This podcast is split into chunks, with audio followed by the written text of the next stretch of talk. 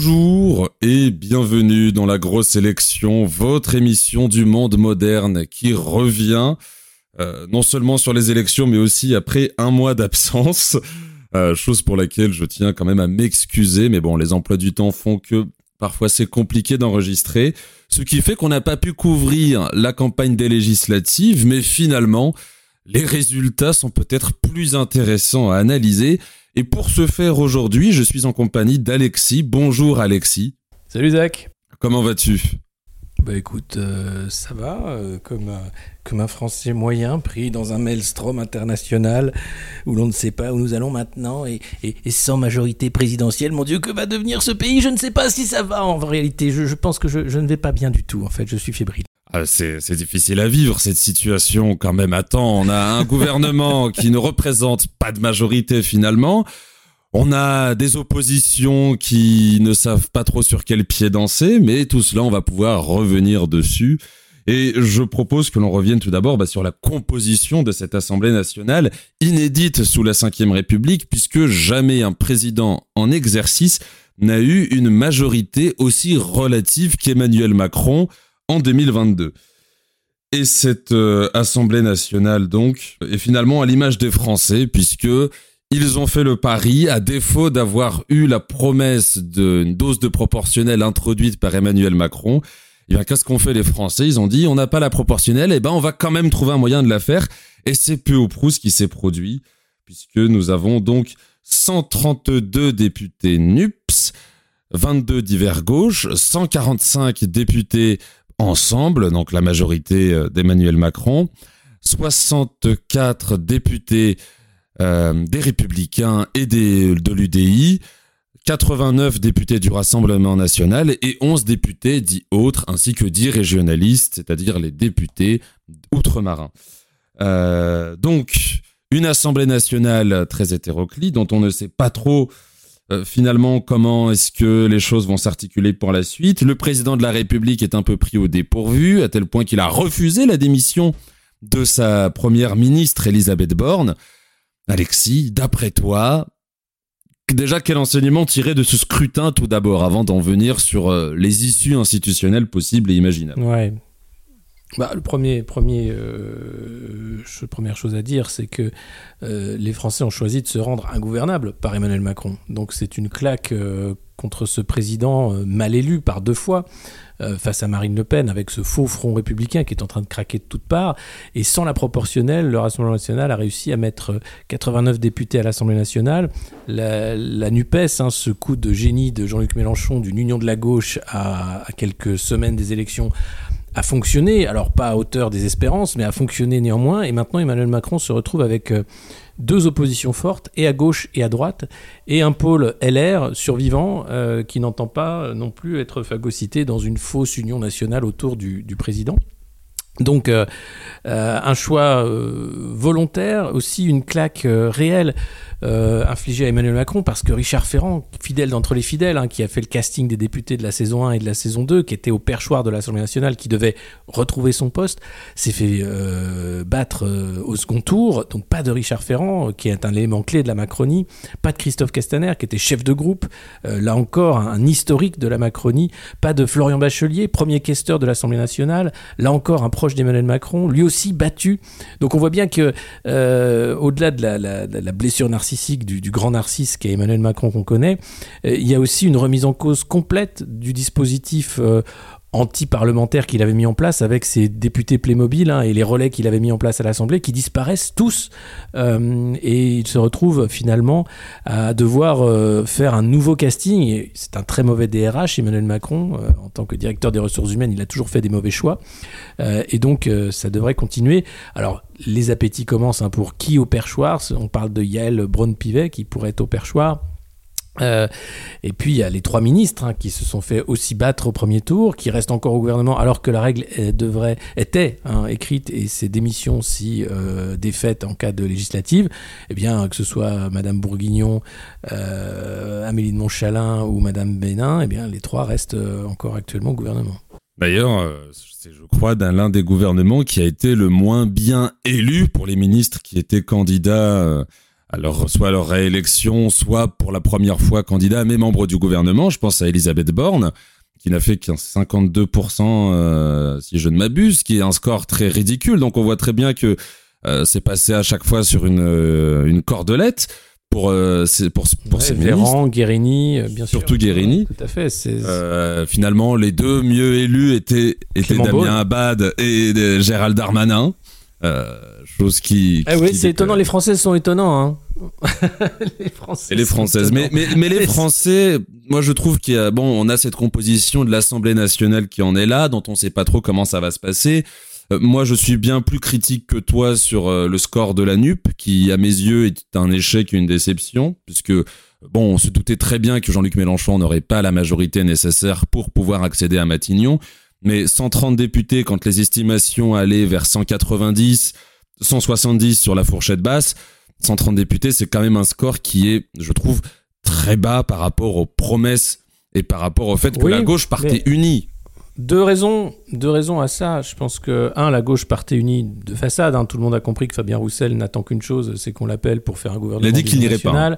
Euh, Olivier Faure, lui, voulait simplement sauver les meubles du Parti Socialiste. C'est chose faite. ELV voulait euh, entrer enfin à l'Assemblée nationale en nombre, c'est aussi chose faite. Euh, et puis Jean-Luc Mélenchon a eu cette sortie sur la police qui a, euh, bah, là où des gens de droite auraient pu euh, se coaliser autour de la NUPS lorsqu'il y avait un duel NUPS-LREM, bah, ils sont ils se sont abstenus ou ils ont voté pour ensemble. Donc voilà le, problème. Et puis autre autre souci, c'est que cette fois-ci la NUPS naïvement pensait qu'il y aurait un renvoi d'ascenseur sur le tout sauf Le Pen hein, de Jean-Luc Mélenchon. C'est pas du tout le cas les électeurs d'ensemble, en cas d'un duel où ensemble n'était pas là, n'ont pas donné de consigne de vote et, considéraient d'ailleurs euh, le, Rassemblement national comme un, rempart nécessaire face à l'extrême gauche, hein, aux anarchos, euh, islamo-bolcheviques, euh, soumis, des insoumis. Euh, voilà, donc euh, je pense que c'est euh, de la naïveté, une mauvaise préparation et sous-estimer le bloc bourgeois dans son attirance pour la domination, l'ordre. Évidemment, le parti de l'ordre gagnera toujours sur le parti de la, de la, du partage Justement, est-ce qu'il n'y a pas aussi un problème de discours là-dessus? C'est-à-dire que c'est l'une des critiques qui a été formulée. J'ai commencé par ça d'ailleurs. critique qui avait été formulée par Roussel, que Ruffin a repris ensuite à son compte en disant qu'aujourd'hui la gauche ne s'adresse qu'au centre métropolitain, urbain, euh, gentrifié. Et, finalement, peut-être que, euh, bon, euh, je grossis un peu le trait, mais si la gauche reprenait un discours tel qu'historiquement il a toujours été le sien et repartait draguer les, les ouvriers qui se sont qui sont partis de la gauche pour aller au Rassemblement national, est-ce que ça serait pas aussi quelque chose à faire plutôt que de compter finalement sur l'espoir d'un hypothétique barrage dont on sait pertinemment et c'est dit depuis maintenant des années et des années avant que toi et moi euh, vivions le monde que euh, face euh, à l'extrême droite, la bourgeoisie ira toujours du côté de l'extrême droite plutôt qu'à la gauche? Bien sûr. Mais bien sûr, et ça n'a pas changé. Et je pense que cette erreur de calcul a été fatale euh, au nombre de sièges de la NUPS, euh, il y a derrière. Mais de toute façon, tant qu'on aura une division artificielle entre euh, un parti populiste de gauche, un parti populiste d'extrême droite, ou de droite maintenant, hein, puisque maintenant on parle de députés RN comme étant dans, le, dans la sphère républicaine, hein, c'est fini, hein, le front républicain a été brisé par Macron. J'ai toujours dit que c'était une autoroute au Rassemblement national, c'est la preuve par, par, par les, les résultats. tant qu'il n'y aura pas cette alliance-là des voix populaire contre le bloc bourgeois, euh, la politique de maltraitance pourra s'installer, les copains de McKinsey pourront se mettre des millions plein les poches et euh, les pauvres pourront continuer de se précariser à vitesse grand V. Euh, c'est tout simplement une démocratie défaillante. C'est aussi un discours défaillant, c'est-à-dire que la lutte des classes n'empêche pas un discours sur l'immigration, sur la sécurité et au contraire. Et au contraire. Et, c'est et il faut arrêter maintenant de, traiter les électeurs du Front National du Rassemblement national, de, de, fachos. Euh, voilà, puisque c'est d'ailleurs chose assez, euh, assez révélatrice. Euh, les deux femmes de ménage qui rentrent à l'Assemblée, l'une à la France Insoumise et l'autre au Rassemblement national. Voilà. Le Front National, qui, d'après les chiffres du ministère de l'Intérieur, est le groupe parlementaire qui a le plus de personnes issues du milieu ouvrier parmi ses élus. Oui. C'est révélateur. Et, parmi les, les, et parmi les électeurs. Euh, sur la sociologie de l'électorat, c'est ce que tu disais, euh, la gauche euh, parlait davantage à l'électorat citadin, jeune et, plutôt urbain et diplômé, et côté Front National, c'est la classe des travailleurs, ouvriers, salariés, employés et, et la France des périphéries. Mais ça, ça change pas. Chose problématique, ma foi. donc, une Assemblée nationale qui a trois grands blocs, un peu comme ce que révélait le premier tour de l'élection présidentielle, trois grands blocs qui vont devoir se discuter des fauteuils dans cette Assemblée nationale. On parle de la présidence euh, de l'Assemblée nationale, bien sûr. On parle aussi euh, de la vice-présidence de l'Assemblée nationale qui a réclamé Marine Le Pen au lendemain des élections, et bien sûr de la présidence de la Commission des finances dont l'usage veut qu'un groupe d'opposition récupère la présidence et au sein duquel le groupe le plus majoritaire s'abstient pendant le vote. Euh, aujourd'hui, donc, euh, on a deux groupes qui se partagent, on va dire, euh, qui essaient de se partager la part du gâteau. D'un côté, le Rassemblement national pour la présidence de la Commission des finances, et de l'autre, la France insoumise, qui a moins de sièges que le Rassemblement national, suite à quoi Jean-Luc Mélenchon appelé à former avec la NUP un seul et unique groupe. Proposition qui a reçu une fin de non-recevoir de la part des écolos, du Parti socialiste, et du Parti euh, communiste français, qui lui rétorquait que premièrement, ce n'était pas dans l'accord qui avait été signé début mai, et deuxièmement, ça serait euh, se faire harakiri en quelque sorte, puisque euh, avoir un seul groupe plutôt que plusieurs, c'est perdre du temps de parole, du temps de niche parlementaire et autres. oui, oui, alors, mais ça, ça, s'entend. Hein. Je pense que euh, pourquoi avoir un groupe uni si c'est pour euh, perdre finalement en force de frappe? Euh, Après, il y a la question de la dissolution. si vous avez un groupe uni avant la dissolution, c'est plus simple de repartir sous une bannière commune, de, regagner et même de gagner davantage de sièges que si vous repartez déjà en ordre de bataille dispersé. et puis aussi, c'est pour les consignes de vote, c'est pour aller plus vite. Regardez, ça commence déjà à ruer dans les brancards parce qu'il y a une motion de censure que les insoumis veulent déposer. le PS regarde ça de loin, le PS euh, n'en veut pas vraiment. Euh, donc il y, a dans la politique euh, une stratégie euh, loin, de, loin des urnes après, qui est la tambouille euh, au sein de l'Assemblée nationale, qui va récupérer quelle commission, euh, qui va être questeur, la fameuse commission des finances, hein, qui, qui est la, la, source de toutes les angoisses hein, de la droite et de la Macronie, parce que si jamais un député fille venait à, mettre le nez dans les finances de la République, peut-être qu'on découvrirait des choses qu'il ne faut pas découvrir. donc on les sent très très fébriles, et, et c'est vrai qu'une alliance n'empêche, enfin, une alliance dédiée différents groupes permet aussi de toute façon de se partager ces postes-là. Euh, après, sur le temps de parole, c'est un avantage d'avoir plus de groupes. Mais rien n'empêche d'avoir un groupe majoritaire avec des courants. Euh, ça a toujours été un peu le cas euh, dans la politique française et, et, je vois pas où est le, problème. Donc ça c'est encore un débat qui mérite à être tranché entre ceux qui viennent d'être élus, mais pas forcément en public vis-à-vis de tout le monde qui commence à, à, ne pas comprendre ou à se dire ça y est c'est fini la NUPS une fois qu'ils sont tous élus euh, c'est fini. Puis il y a une question aussi euh, fondamentale, c'est l'argent. Euh, chaque député élu rapporte 37 000 euros par an au parti dont il est issu. Donc si vous faites une union, est-ce que la NUPS après redistribue au prorata? Est-ce qu'il y a un pot commun et on voit comment ça se passe? Euh, Or là, euh, pour les députés PS, eh c'est 37 000 euros par député qui va au PS, c'est 37 000 euros par député communiste qui va au, Parti communiste, etc. etc. Et il euh, faut pas oublier cette dimension tout simplement pécuniaire, importante dans la politique. Et là, je pense que ça crispe beaucoup les, les, sentiments d'alliance. Oui, bah, bah, après bon, sur la question des finances, en soi, la répartition peut se faire plutôt aisément, c'est-à-dire voilà, il y a un grand groupe unique et puis chaque député après va redistribuer ses 37 000 euros auprès du parti euh, qui est le sien. Mais c'est vrai que ces scènes euh, de déchirement, on avait alors bon les médias comme d'habitude qui nous disaient est-ce déjà la fin de la NUP euh, Non, voilà. C'est les médias des, des, oligarques de. Mais on sent très bien quand même que cette NUP fait peur puisque dans la question de cette commission des finances qui est dans sur toutes les lèvres, eh bien, on a certaines voix qui commencent à dire que ça serait peut-être mieux que le Rassemblement national la récupère plutôt que la gauche. Euh, on a eu Eric Woerth, euh, l'ancien président de la commission des finances, qui est désormais passé au sein de la majorité d'Emmanuel Macron, qui lui a dit qu'il préférerait que ça soit le Rassemblement national parce que la NUP ferait du contrôle fiscal. Euh, visiblement, il y a, peur de, de, voir certains cadeaux qui furent certainement passés sous la main pendant la présidence d'Eric Woerth. De l'autre côté, Gérard Larcher qui a aussi dit que le geste républicain serait que ça soit Marine Le Pen qui récupère, assez paradoxal pour un président du Sénat d'obédience gaulliste à ce qu'il en paraît.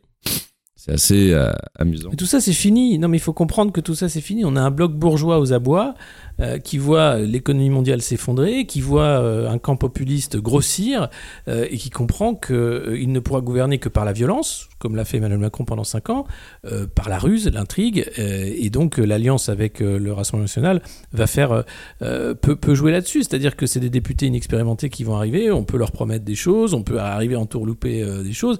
Et c'est bien là où c'est une démocratie défaillante, c'est-à-dire que la, représentation nationale, comme lorsqu'il y a eu les Playmobil sous Macron, s'en fout complètement de l'intérêt général. On a affaire à des courroie de transmission des lobbies à des gens extrêmement influençables, à des gens qui n'ont pas pris la, portée de leur écharpe et de leur charge. Euh, représentant de la nation, euh, c'est pas représentant euh, de, McKinsey ou de Pfizer. Et, et, aujourd'hui, bah voilà, on a à nouveau des, des nouveaux arrivants. on a un Emmanuel Macron qui est au sommet de sa gloire machiavélique, sachant qu'il est au fond du trou en réalité. Donc il va, il va vraiment là tout faire pour diviser, tout faire pour briser et promettre euh, monts et merveilles pour euh, régner encore une fois sur euh, à la fois la peur et la violence. Le Covid d'ailleurs revient tout de suite après les élections, t'as remarqué. et donc c'est proprement scandaleux. donc j'espère qu'il y aura un, bloc uni d'opposition face à, l'entourloupe Macron 2 qui risque d'être une catastrophe pour le pays. Pour le moment, l'opposition qui a l'air de se dessiner, c'est bon, la NUP fera opposition autant que possible des voix de, des quatre partis qui la composent. Euh, les républicains, pour le moment, Christian Jacob tient son discours du nous sommes une opposition et nous voterons les propositions qui viennent de nous, si la majorité accepte de les reprendre ou pas. Donc bon, en somme, ça veut dire on fait opposition euh, parlementaire.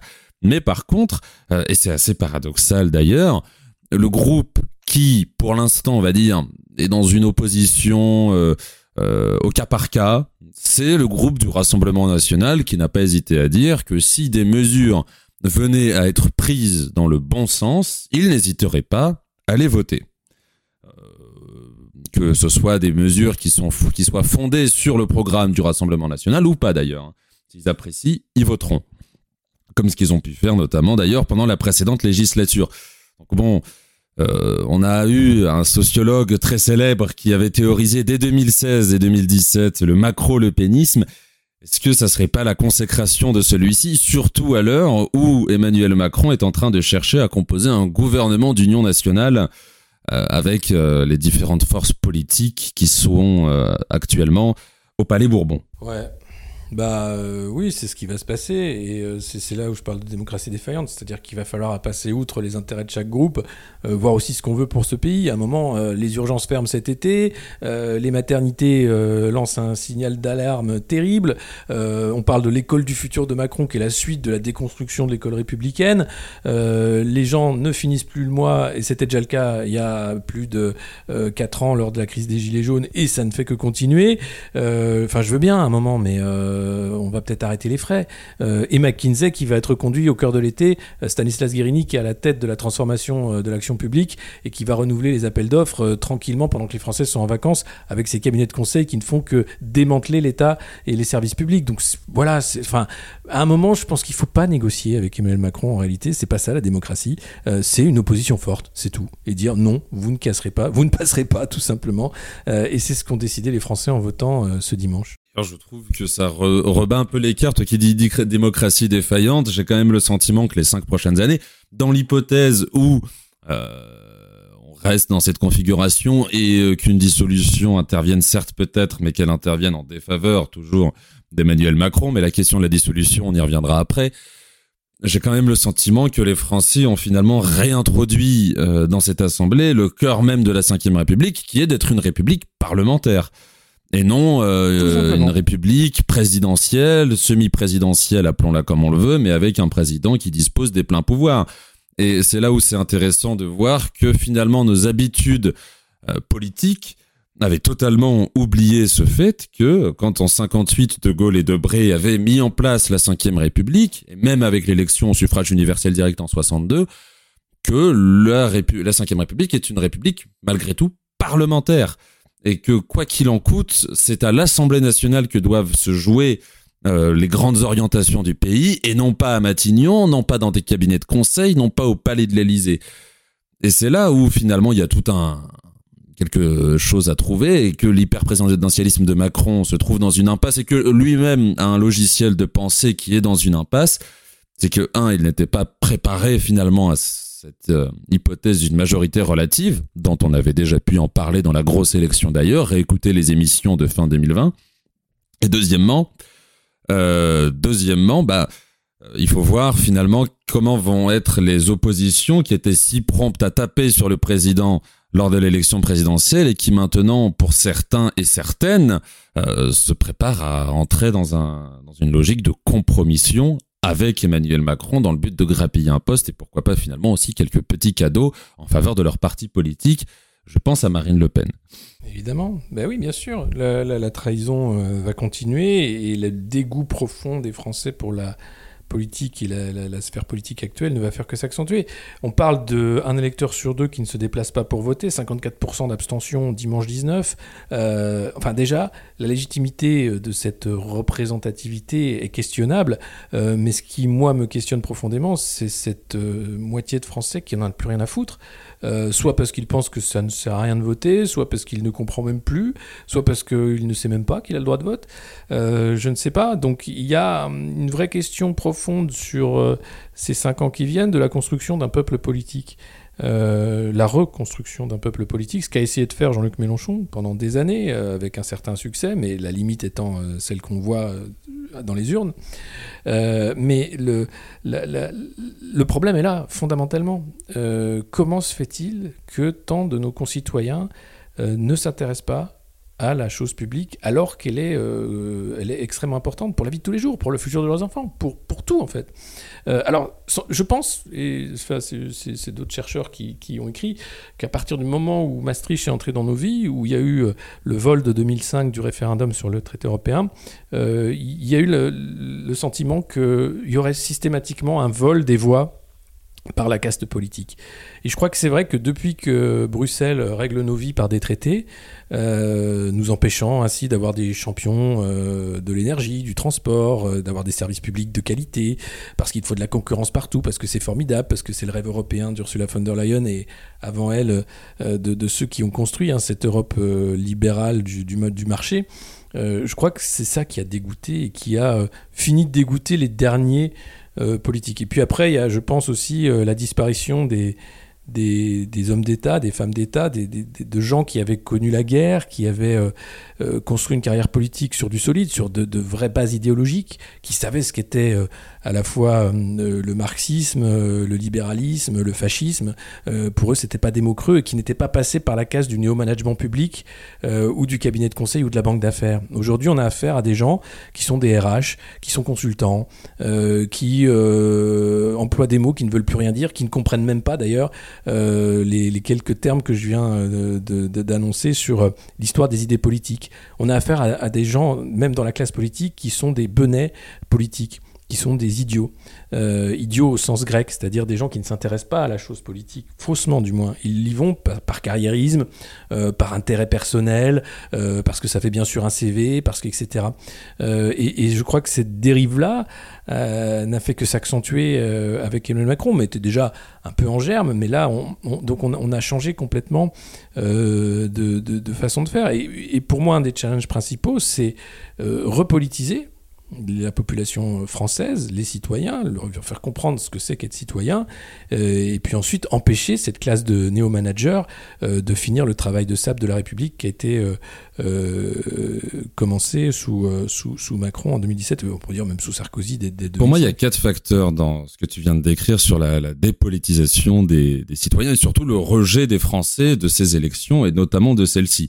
Euh, le premier, je vais peut-être tomber dans le cliché, mais les législatives en juin, tout d'abord deux mois euh, après les présidentielles, ne permettent pas de respirer, parce que les Français votent quand même aux présidentielles. Mais là, euh, les législatives en juin, ça fait des années que l'abstention est à des taux faramineux. Et à chaque fois, ça tombe sous le fait que tout d'abord, les Français ne sont pas prêts à se taper une autre campagne immédiat res après la campagne présidentielle. Et dans un deuxième temps, c'est une élection qui, quoi qu'on en pense, se déroule à un moment de l'année où il fait beau, où il y a du soleil, où le dimanche on commence un peu à être en vacances et autres, et on a d'autres, on a donc aussi d'autres choses à faire que de prendre cinq minutes pour aller euh, déposer un bulletin dans une urne ou même s'intéresser à des programmes. Vu euh, le mois de juin qui vient de s'écouler derrière nous, c'est tout à fait normal. Ensuite, il y a ce que tu décris qui est tout à fait vrai, c'est qu'on n'a plus de politique qui soit penseur. Mais au-delà de tout cela, j'ai envie de te dire, on n'a même plus de penseurs politiques tout court.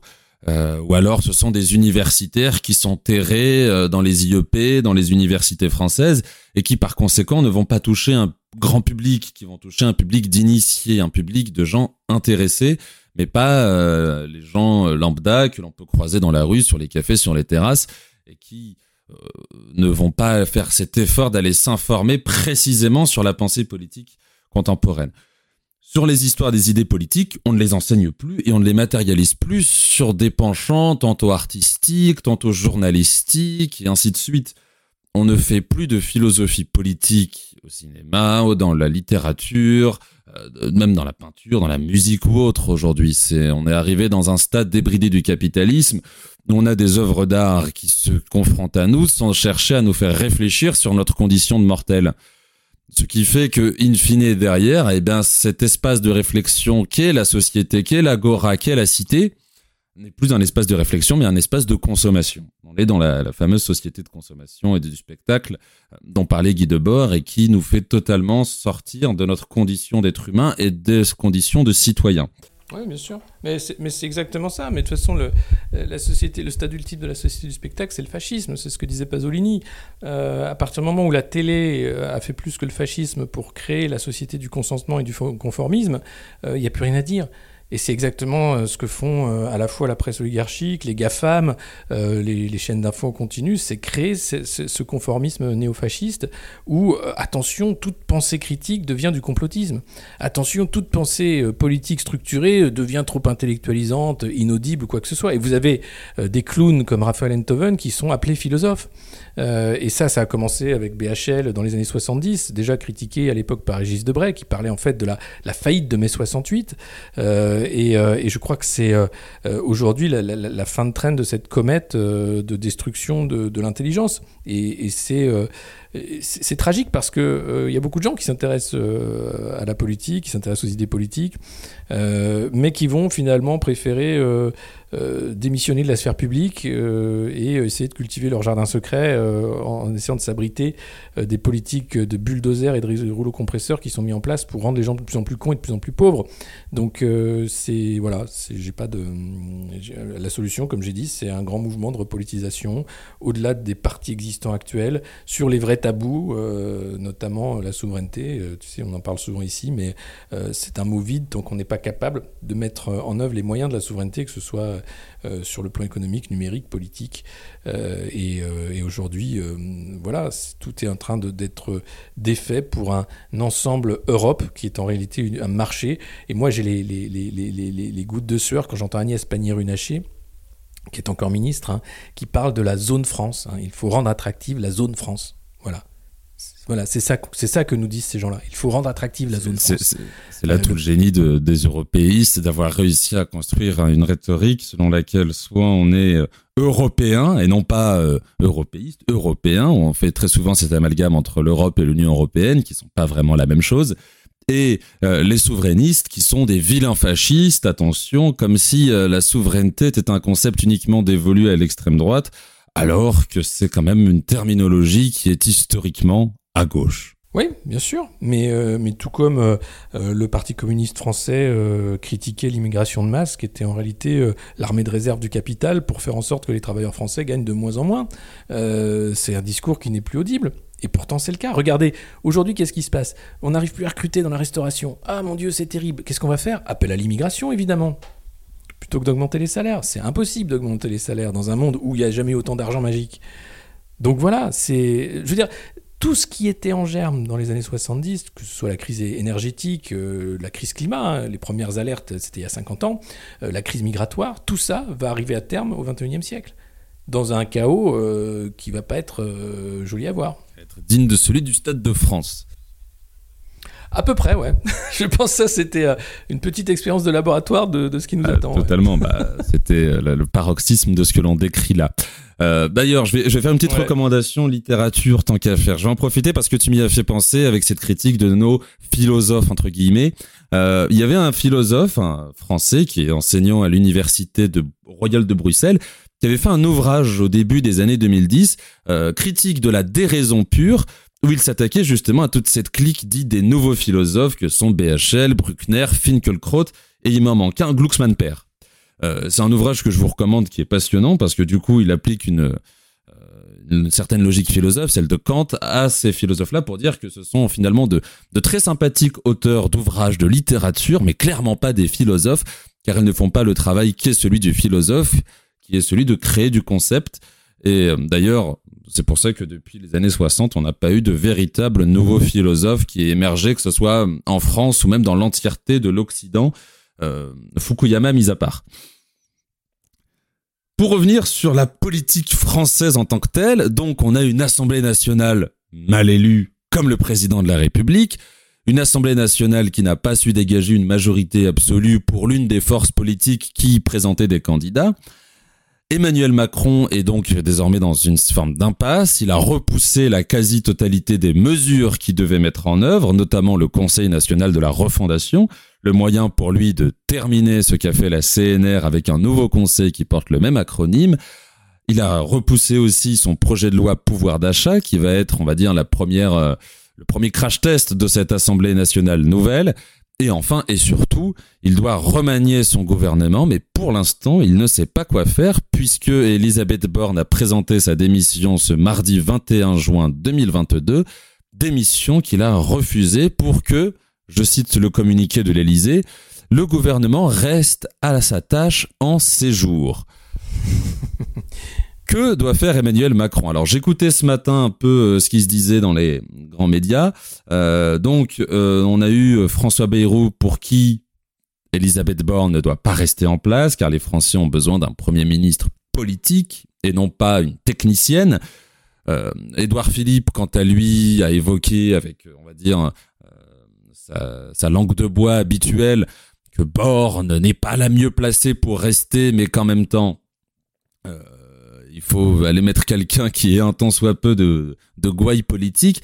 Et euh, ce matin, le canard enchaîné, ce matin, puisque nous enregistrons le mercredi 22 juin, le canard enchaîné euh, déclarait euh, un off selon lequel Emmanuel Macron ne peut pas limoger Elisabeth Borne parce que c'est la première femme première ministre depuis 30 ans et qu'il peut pas la dégager comme ça en 30 jours, sinon ça serait un mauvais geste envoyé envers la communauté féminine comme s'il ne l'a pas suffisamment fait en gardant Abad et Darmanin. Non mais, de toute façon, voilà, c'est... Qu'attendre, si ce n'est le pire, de ce second quinquennat d'Emmanuel Macron Voilà. Tout va commencer dans les couacs, tout va commencer dans les scandales, on parlait des cabinets de conseil euh, tout à l'heure, euh, tout va continuer en fait. Euh, c'est-à-dire qu'il il aurait fallu l'arrêter au présidentiel, à la présidentielle tout simplement, avec un vote barrage qui était simple. Hein. ça n'a pas été fait. Euh, les castors ont choisi, en plus de lui faire croire qu'il était élu sur un projet, il n'en a pas, donc ça va bien. Et là, ça a un projet, euh, mais c'est pas le projet. Euh, oui, enfin, je veux dire, c'est pas le projet. Enfin, je veux dire, à, part, à part une politique austéritaire de la troïka, je vois pas ce qu'il a comme projet dans la, dans la poche. et voilà. Et donc, maintenant, l'arrêter sur le jeu parlementaire, oui, ça va, ça va occuper des gens qui vont être bien payés pendant 5 ans et qui vont pouvoir euh, se mettre en scène hein, et puis essayer d'avoir une carrière politique euh, à partir de là. Je, ne sais pas en fait, je suis assez dépité en réalité, comme tu le disais, le, score de la NUP est pas, est pas faramineux. Euh, les 89 élus du Rassemblement national disent une chose du pays, c'est que voilà, les colères n'ont pas été entendues, évidemment, loin de là. Ah, maintenant, je pense pas que Marine Le Pen soit la personne de la situation pour répondre à, ces colères. Et puis, la suite sera à peu près la, descente euh, par palier hein, de, de sketchs de moins en moins drôles vers, euh, vers la crise euh, économique qui guette, finale. Moi, je pense que tout d'abord, bon, d'un point de vue gouvernemental, on va voir ce que va donner, ce que vont donner les discussions avec les oppositions, puisqu'il les reçoit en ce moment même à l'Élysée, où il les a reçus à voir ce que ça peut donner. Peut-être que certaines personnes très longues qui raillent le parquet vont euh, accepter cette proposition de gouvernement d'union nationale avec des compromis. Clairement, Emmanuel Macron ne va pas pouvoir appliquer euh, ces mesures voulues telles qu'il euh, l'aurait prévu de le faire.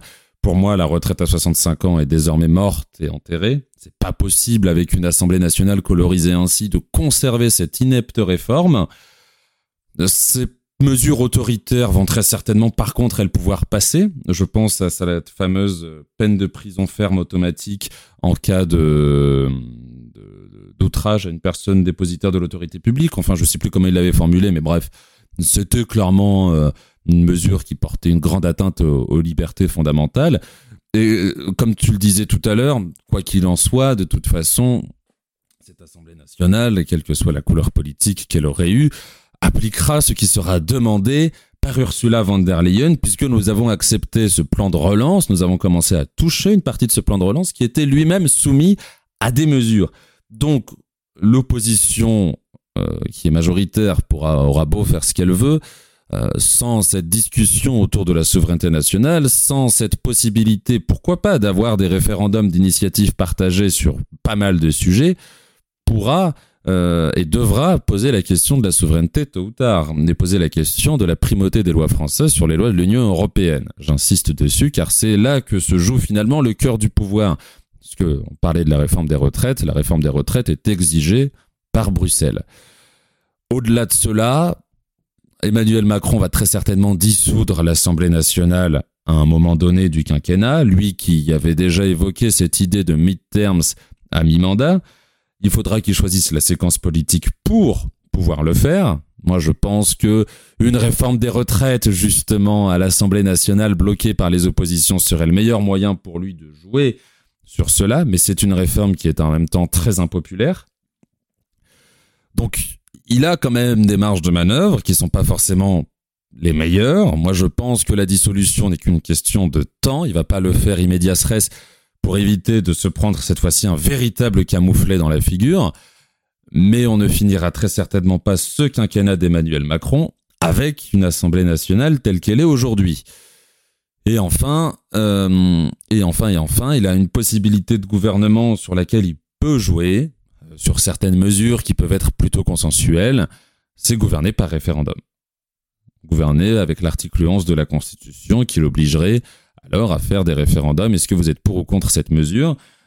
Mais fondamentalement, je, je pense que plus que cela, on va être sur 5 ans d'immobilisme.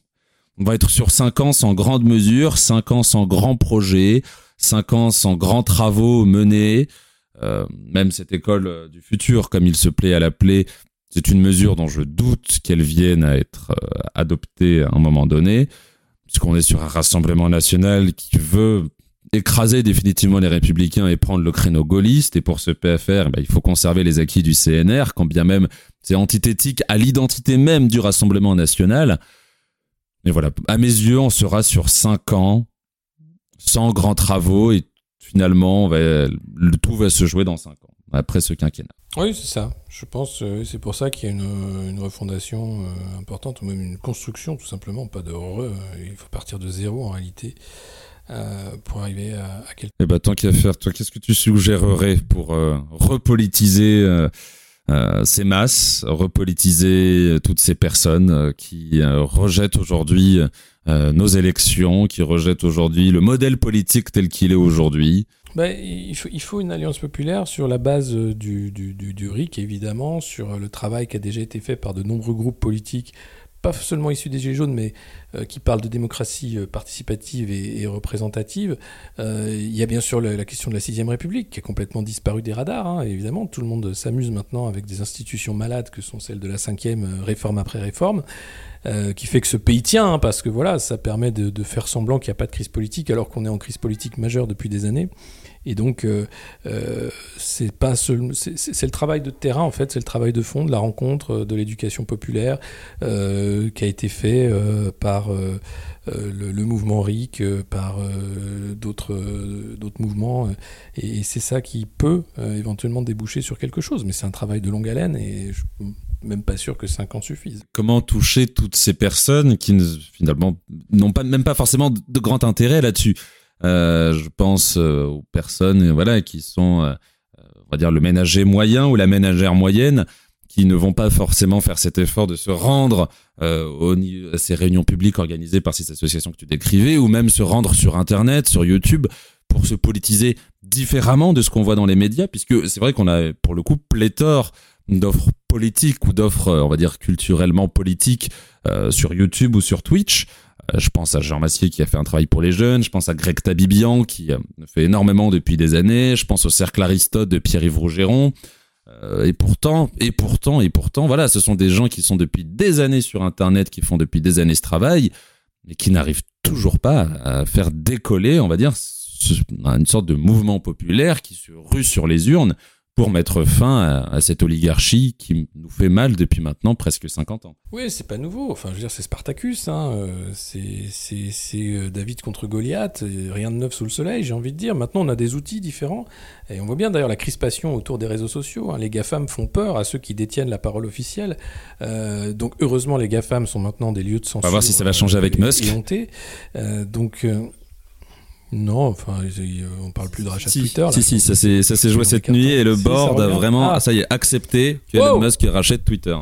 Oh Yeah, yeah, yeah, mate, yeah, mate.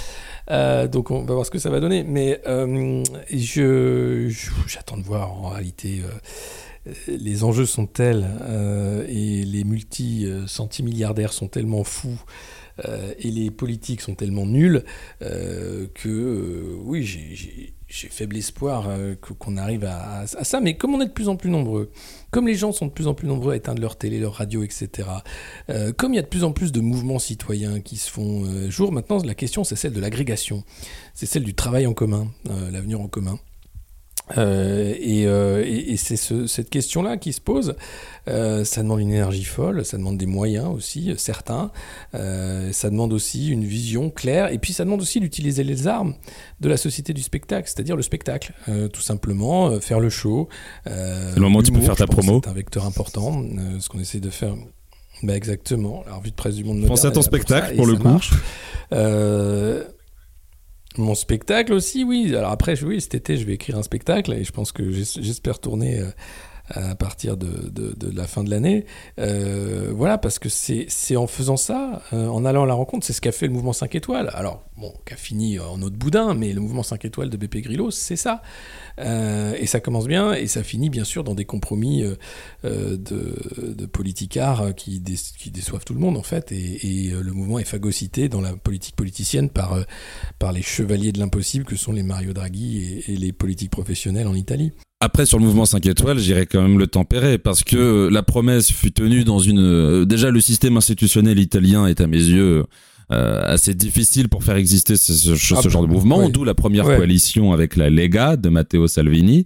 Et puis, euh, euh, quand il y a eu cette coalition, bah, il y a cette oligarchie italienne qui s'est mise en, ordre de bataille pour tout faire pour l'effondrer, avec un appui terrible de l'Union européenne qui n'a pas hésité à serrer toutes les ceintures possibles et imaginables. En, en, témoigne, si tu te souviens, de cette image de Pierre Moscovici qui rejette le budget voté souverainement par les Italiens et qui se conclut par euh, ce, projet qui fut écrasé par la chaussure de, du député européen mais italien. Ce qui nous pend mais c'est ce qui nous pend au nez de toute façon. Donc c'est pour ça qu'il faut d'abord euh, faire les choses en ordre bataille. Euh, le problème numéro un aujourd'hui, c'est l'Europe de Bruxelles, c'est l'Europe de von der Leyen. On s'en fout. Macron, de toute façon, la chance qu'on a, c'est que Macron, c'est la troïka à lui tout seul. Donc on n'a même pas besoin d'avoir quelqu'un de l'extérieur pour nous faire chier, c'est lui qui le fait, il fait le job à lui tout seul. Donc maintenant, c'est une coalition internationale contre ces intérêts euh, oligarchiques qui dominent, avec euh, la société de technosurveillance qui est en train d'être mis en place avec un agenda tout à fait ouvert. On voit que le monde tourne, puisque l'Amérique latine est quasi entièrement à gauche désormais. On a beaucoup de pays qui font cette bascule justement vers un, monde un peu plus eurocritique. D'ailleurs, je pense que la future adhésion euh, des pays des Balkans et de l'Ukraine euh, risque de, faire rebasculer toutes les cartes en ce sens pour que le discours du Frexit devienne enfin audible et qu'on ne résume plus l'Union européenne à Erasmus et je peux aller acheter mes clopes moins chères à l'étranger. Mais c'est vrai que c'est un ordre de bataille à mener et c'est un ordre de bataille à mener parce que euh, voilà, on a eu une année complète d'élections, puisque ça y est, toutes les élections de cette année sont passés, sauf si, euh, voilà, à la fin de l'année, on a une dissolution. Et on a le sentiment que c'était finalement vraiment une année. Euh, je, mets, je mets les législatives peu part, mais une année pour rien. C'était vraiment une année pour rien. Une année où on aurait pu changer totalement le paradigme de la société, changer le paradigme de la France. Euh, que, quel que soit le projet, hein, je mets tantôt l'extrême droite et encore, j'ai beaucoup de réserves sur elle que la gauche. J'ai aussi des réserves sur la gauche, mais ça aurait été dans tous les cas un changement total de paradigme et de société. Et on en ressort avec une présidentielle qui, pour le coup, elle n'a vraiment servi à rien, qui est passée comme un coup de vent, et une législative qui nous laisse avec beaucoup d'incertitude, qui est le dernier grand test de cette cinquième république, après les cohabitations, après l'inversion du calendrier électoral, euh, qui est la dernière, on va dire, soit la dernière preuve que la cinquième peut être robuste, soit la dernière preuve que la cinquième euh, est morte et enterrée. Mais euh, au-delà de cela, sur le, plan politique purement politique et concret, on se retrouve avec quelque chose, une année où on se dit que on partait déjà de loin avant ces élections et on, repart d'encore plus loin après celle-ci. Bah oui, mais c'est toujours pareil, on fait, on fait du surplace euh, parce qu'on a des castors euh, peureux euh, qui, qui, votent parce que justement le changement, les gens n'aiment pas ça. Et donc on a la droite, la gauche qui font la même politique depuis 20 ans et Emmanuel Macron qui finit comme une cerise sur le gâteau, une cerise pourrie. et voilà, maintenant plus personne veut bouffer du gâteau. Mais enfin, il y a ceux qui ont la, la plupart du gâteau qui veulent pas partager, sont très contents de cette situation. un peuple résigné, apeuré, euh, et une élite euh, jamais inquiétée, puisqu'il y a des contre-pouvoirs qui sont extrêmement défaillants, euh, c'est le monde rêvé de l'oligarchie. On y est. Surtout quand on voit que c'est ce même peuple qui, pour la plupart, s'effraie quand l'autre frange du peuple se révolte et va réclamer des comptes ou va chercher à discuter, on va dire, avec vigueur face au pouvoir. Euh, quand on voit qu'on considère aujourd'hui la personne des élus qui sont redevables auprès de leur peuple comme sacré et qu'il faut s'adresser à eux d'une certaine manière, euh, un ancien ministre euh, avait agrémenté d'un peu de chantilly est une image choquante pour la République, cette même République qui est née avec la décapitation d'un roi qui était à l'époque de droit divin. Euh, c'est là où je me dis que oui, repolitiser ça peut être bien, mais est-ce que repolitiser un peuple en état de coma artificiel va être quelque chose de rentable?